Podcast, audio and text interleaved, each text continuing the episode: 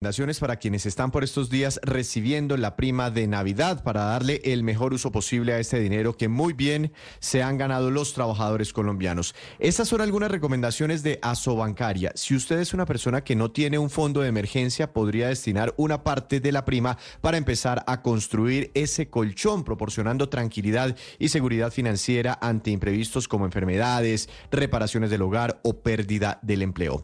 Antes de decidir en qué gastar la prima, evalúe sus necesidades financieras actuales. Por ejemplo, si tiene deudas pendientes, trate de evitar la tentación de gastársela en otras cosas y considere destinar parte de la prima para pagar deudas y reducir así sus obligaciones eh, financieras. Recuerde que bajar la carga financiera libera hacia adelante recursos que mejorarán sus finanzas personales. También puede pensar en invertir en su desarrollo profesional utilizando parte de la prima para inscribirse en cursos, talleres o programas de capacitación que les ayuden a adquirir nuevas habilidades y mejorar sus perspectivas laborales a largo plazo. Y si usted ya tiene cubiertas necesidades básicas y cuenta con un fondo de emergencia, puede considerar destinar parte de su prima al ahorro o a la inversión. Existen varios productos en el mercado para invertir bajos montos y ponerlos a rendir.